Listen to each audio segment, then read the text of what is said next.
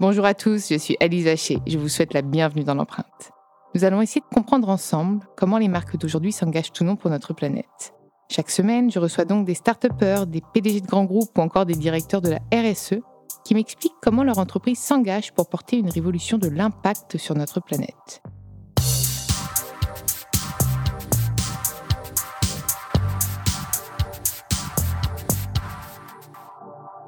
Dans ce nouvel épisode de l'empreinte, j'ai le plaisir de recevoir David Valentin, le cofondateur avec son frère du potager de Charlotte. C'est deux restaurants maintenant à Paris qui font la promotion de la cuisine végane. C'est quoi la différence entre végétal, une alimentation végétarienne et une alimentation végane? Alors végane, ça se rapproche à l'alimentation végétalienne.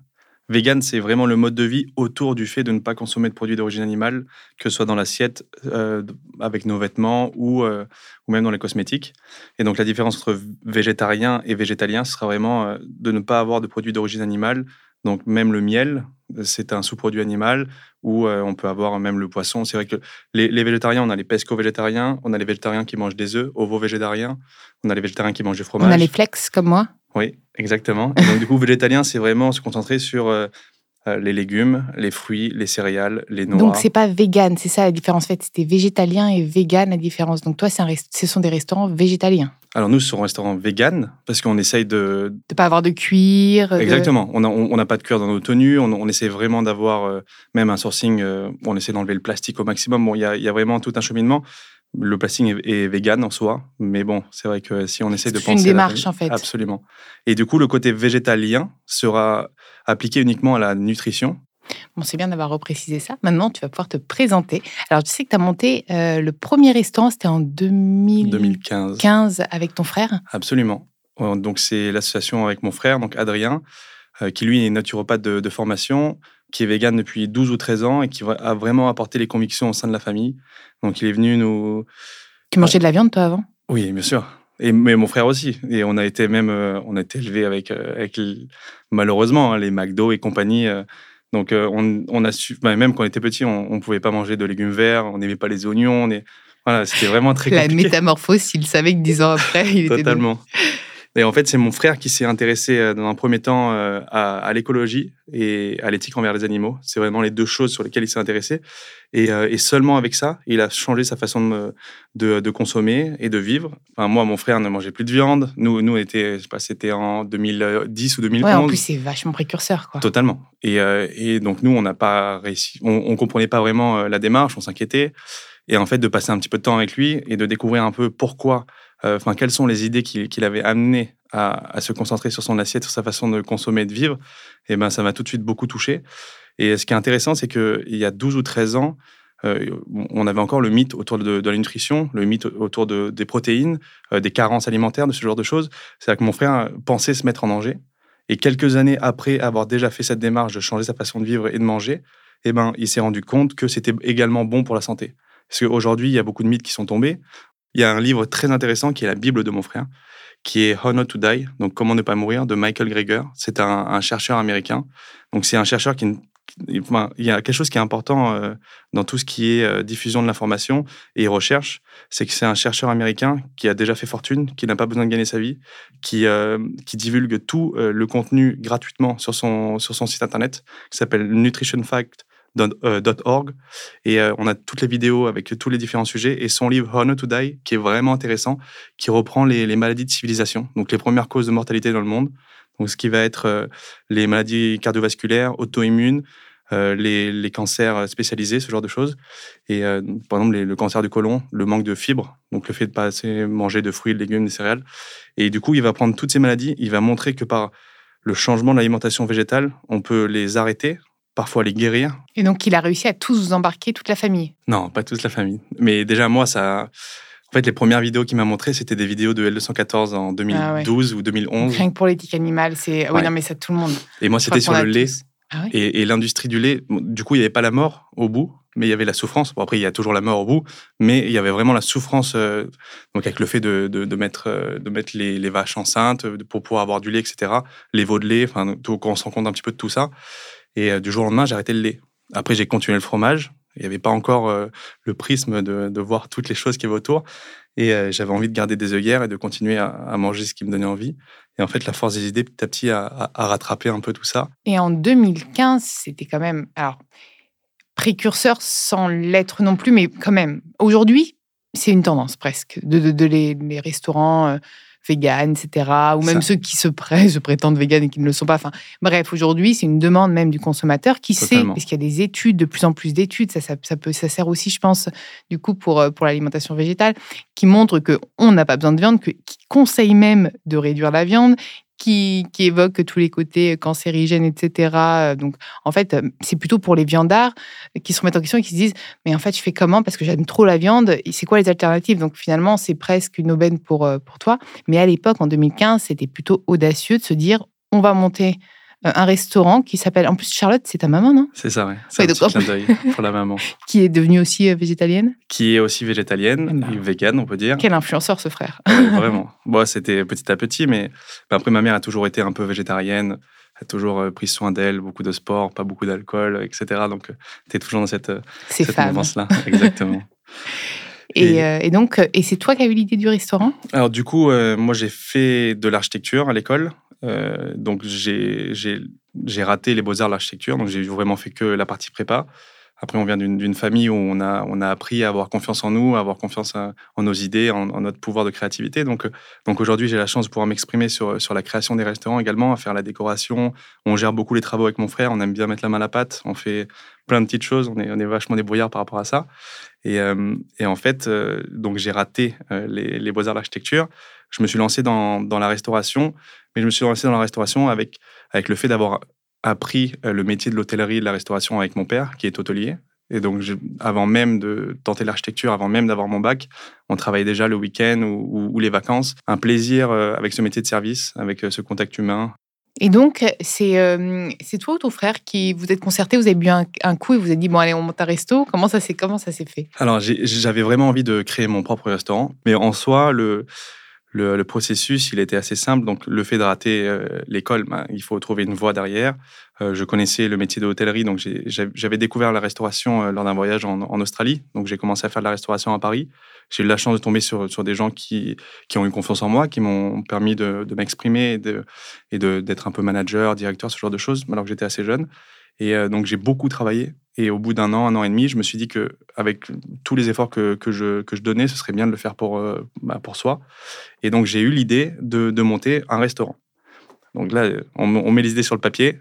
C'est pas forcément vegan au début. Euh, moi, j'étais dans une transition. Je commençais à vraiment devenir vegan. Je, ne pensais pas que d'un point de vue économique, ce serait viable.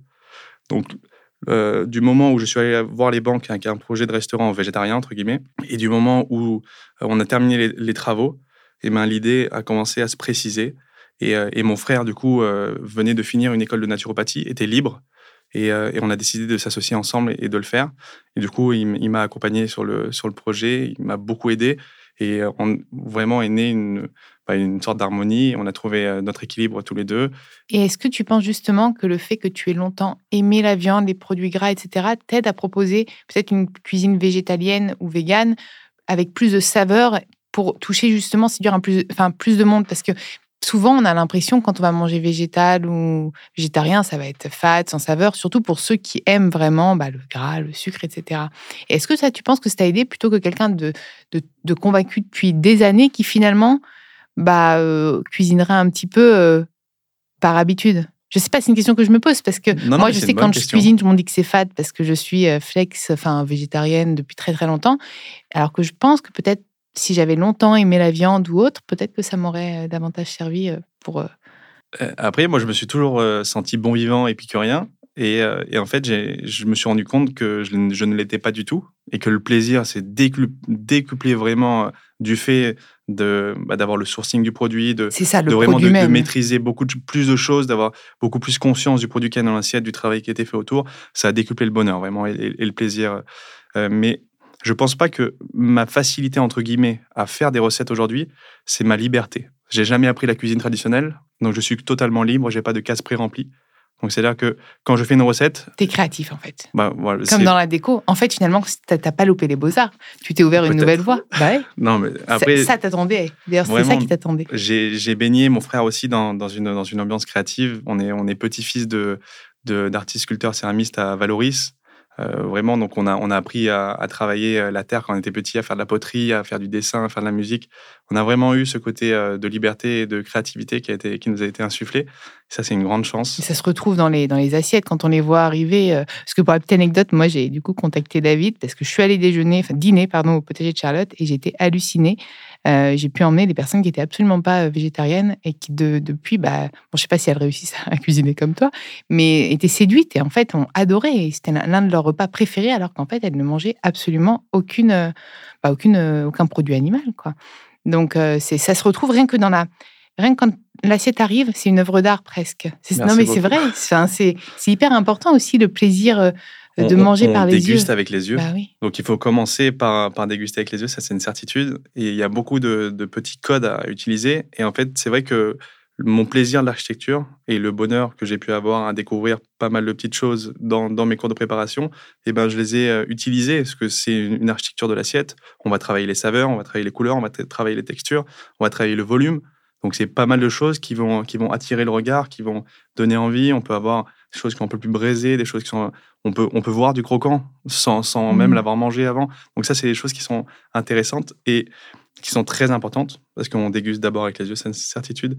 Et c'est vrai que mon approche, elle est très gourmande et euh, je veux, enfin mon mon but ultime et vraiment ce pourquoi j'aime me lever le matin, c'est de me dire que que je vais donner du plaisir aux gens et, euh, et en fait il y a beaucoup de pression aussi, le fait de cuisiner, d'avoir des gens en face qui vont manger et d'avoir un retour direct, de voir des assiettes vides ou pas vides et, de voir si ça est raté ou pas, ça a été forcément déjà arrivé. Et, euh, et, les ratés apprennent beaucoup plus que les recettes qui ont été réalisées du premier coup. Mais du coup, il y a vraiment une approche de, montrer qu'on peut être bon vivant, et je me sens bon vivant, et avoir des convictions dans l'assiette. C'est tout à fait euh, possible d'allier les deux. Et tiens, on va parler un peu des produits. Justement, tu me disais que tout passé, parfois, tu n'as pas beaucoup à réinventer quand tu as des produits qui ont du goût. Mais comment tu trouves, quand on voit enfin, dans les magasins, dans les commerces, et même les bio, etc., la tomate n'a pas de goût ici. Enfin, on a quand même du mal à trouver des bons produits. Où est-ce que tu te sources, toi, quand c'est comme ça? Alors, moi, j'ai un fournisseur qui me permet, euh, qui est autour de Paris, donc qui me permet d'avoir des producteurs locaux quand c'est la saison. Il faut savoir. Donc de saison, tes cartes sont de saison. Toujours. Totalement. Après, j'ai quelques éléments euh, qui vont euh, être des signatures. C'est vrai que j'utilise l'avocat, par exemple. Il y a un gros débat autour de l'avocat, mm. mais j'essaye d'avoir des, des, avocats européens. Et donc, il y a même donc Tu fais quand même attention aussi totalement au sourcing. Mm. Après, l'Espagne nous produit des avocats. C'est vrai qu'on peut avoir des avocats. Donc la saison de l'avocat, c'est l'hiver. Et pour, pour la France, hein. et du coup, on peut avoir des avocats du, de Corse qui sont un peu plus chers, un peu plus petits, mais bon, c'est intéressant à voir.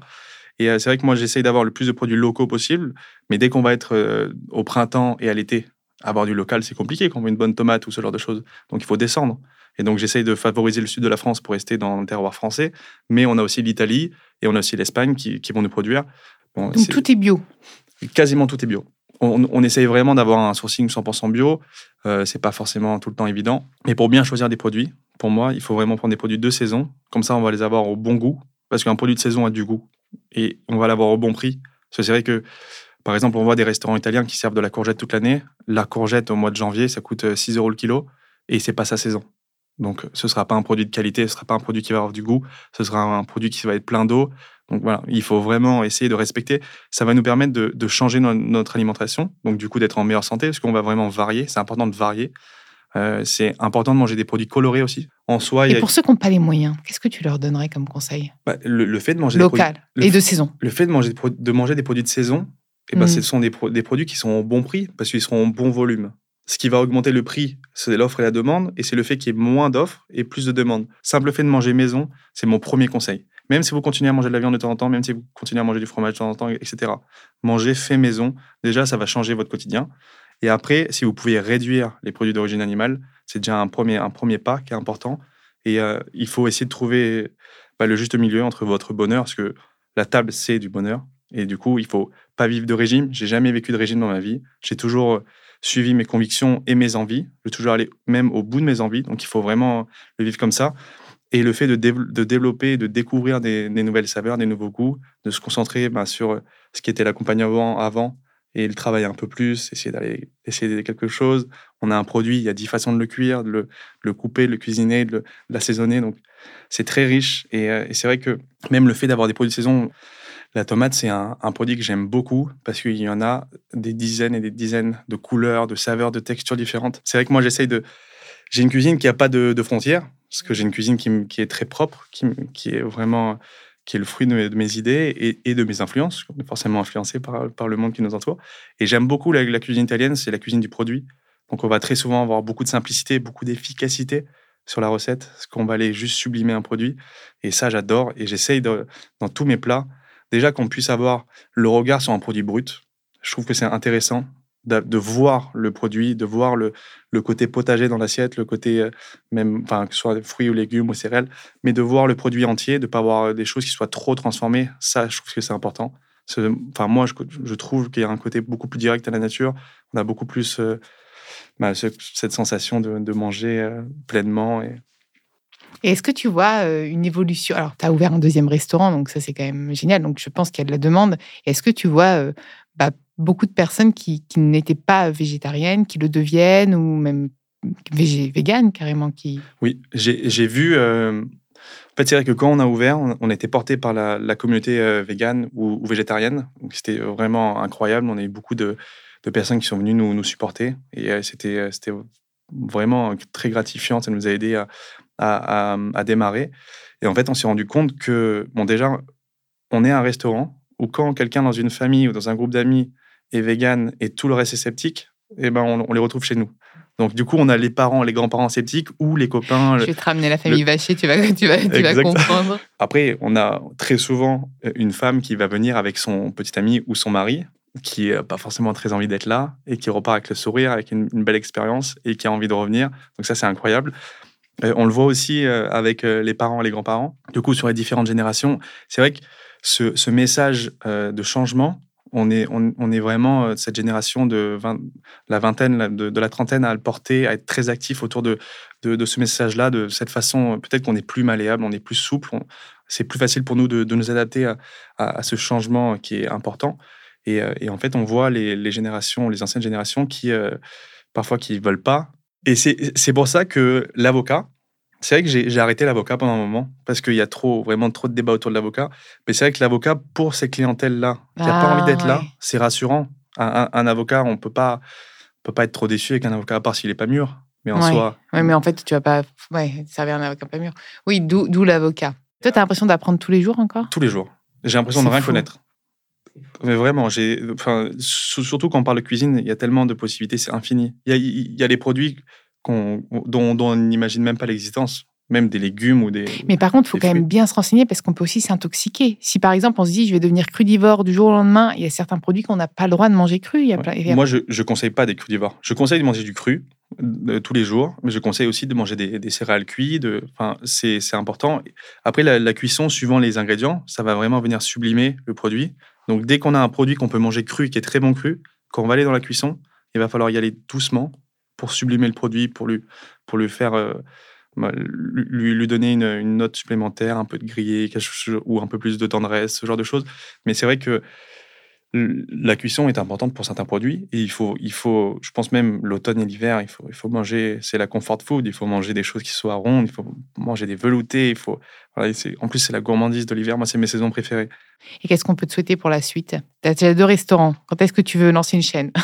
Alors, alors, chaîne, je sais pas, parce que c'est vrai que le côté euh, éthique pour les humains, parce que c'est vrai qu'on parle beaucoup des animaux, mais, euh, mais après, travailler à, plus grande échelle, euh, c'est pour moi, il y a une limite, il y a une courbe où plus on, augmente le volume et plus on perd en qualité, que ce soit dans l'assiette ou, même l'humain. C'est vrai que nous, nous, on travaille, on a des structures qui sont petites, on a une trentaine, une quarantaine de couverts par restaurant. On travaille en famille, donc c'est-à-dire que toutes les personnes qui vont travailler au, restaurant, euh, bah, on travaille avec moi ou avec ma mère ou avec mon frère. Donc il y a, une ambiance qui est, euh, qui est assez chaleureuse. Il y, a quelque chose qui, donne beaucoup de sens et beaucoup de vie à nos restaurants. Et le fait de trop grossir, d'avoir trop de chaînes, enfin trop de restaurants, ce genre de choses, euh, on a peur de, perdre ça. Après, on, se demande comment se développer. Et puis peut-être partir un peu en province, que là, que Paris. C'est vrai que dans un premier temps, ouvrir une troisième adresse peut-être, sur trois adresses à Paris, je pense qu'on a la place de garder de la qualité. Et peut-être, ou sinon de remplacer une adresse et essayer d'avoir des lieux. Tu peux venir aussi vers Boulogne, hein c'est pas mal. Écoute, merci Merci d'être venu dans l'empreinte. Euh, donc, on peut te retrouver où pour le moment déjà? Les deux, les deux restaurants sont où? Alors, on a un restaurant, notre premier restaurant est dans le 9e, au 12 rue Louise-Émilie de la Tour d'Auvergne. Donc, c'est notre restaurant, on a fêté les 6 ans. Et puis, il y a de la vente à emporter aussi, ou de la livraison, c'est oui, ça? Oui, on a développé. à la base, moi, je suis contre euh, mmh, la livraison. oui, tout à fait. Vraiment contre le principe. parce que ça va pas trop dans le. Et puis même, ça s'avère peut-être en qualité. Puis toi, ce que tu aimes, c'est présenter l'assiette. Donc je pense que tu as tout ça qui se. Et même le, contact humain. Oui, c'est vrai. C'est vrai que c'est bah, c'est ça la magie. Après, on est très content d'avoir pu survivre pendant les confinements grâce à ça. On a réussi à faire un, un sourcing 100% biodégradable et 100% carton. Donc déjà, on n'a aucun plastique dans tout notre usage à emporter. Mais à la base, l'usage unique nous gêne. Donc on a essayé de développer euh, avec euh, des startups euh, qui sont en train de s'implanter à Paris et qui essaient de faire un travail de fond qui est très important, des contenants réutilisables. Mais après, ça rentre pas vraiment dans, dans la piste des gens. On n'a pas beaucoup de demandes. consigne, c'est-à-dire en gros, tu donnes un euro en plus et tu ramènes. Il y a ça, ou sinon il y a, il y a quelques euh, Bearpack, pour pas la citer, mais c'est celle qu'on a utilisée, qui a, qui a une, une, application qui vous permet euh, de payer 1 ou 2 euros par mois et vous pouvez avoir accès à une centaine de restaurants qui utilisent euh, le, la possibilité de mettre la nourriture emportée dans des boîtes à emporter qui sont réutilisables. Et donc, après, là, ils sont sur du plastique, ce genre de choses. Bon, c'est sans bisphénol, ils ont une démarche. Nous, on aimerait bien que ce soit en verre. Donc, on essaie de pousser pour ça. Mais ça veut dire que les, les clients la rapportent après? Oui, c'est ça. D'accord. Mais, mais ils ne sont pas obligés de la rapporter dans le restaurant où l'on prise. Donc, s'il y a un restaurant qui est plus pratique pour eux sur le chemin, ils ont tout sur l'application, ils sont pas obligés de le laver. En fait, c'est maintenant aux consommateurs aussi de se bouger. C'est vrai que souvent, entre les convictions et le fait de passer le. Oh, finalement, j'ai la fait. Exactement. Tout le monde. On a tous des efforts à faire. Merci beaucoup, David. Merci, Alice. Merci à vous d'avoir écouté cet épisode. Vous pouvez retrouver tous les épisodes sur toutes les plateformes de podcast ainsi que chaque semaine sur thegood.fr. N'hésitez pas à liker, partager et commenter le podcast. À très vite.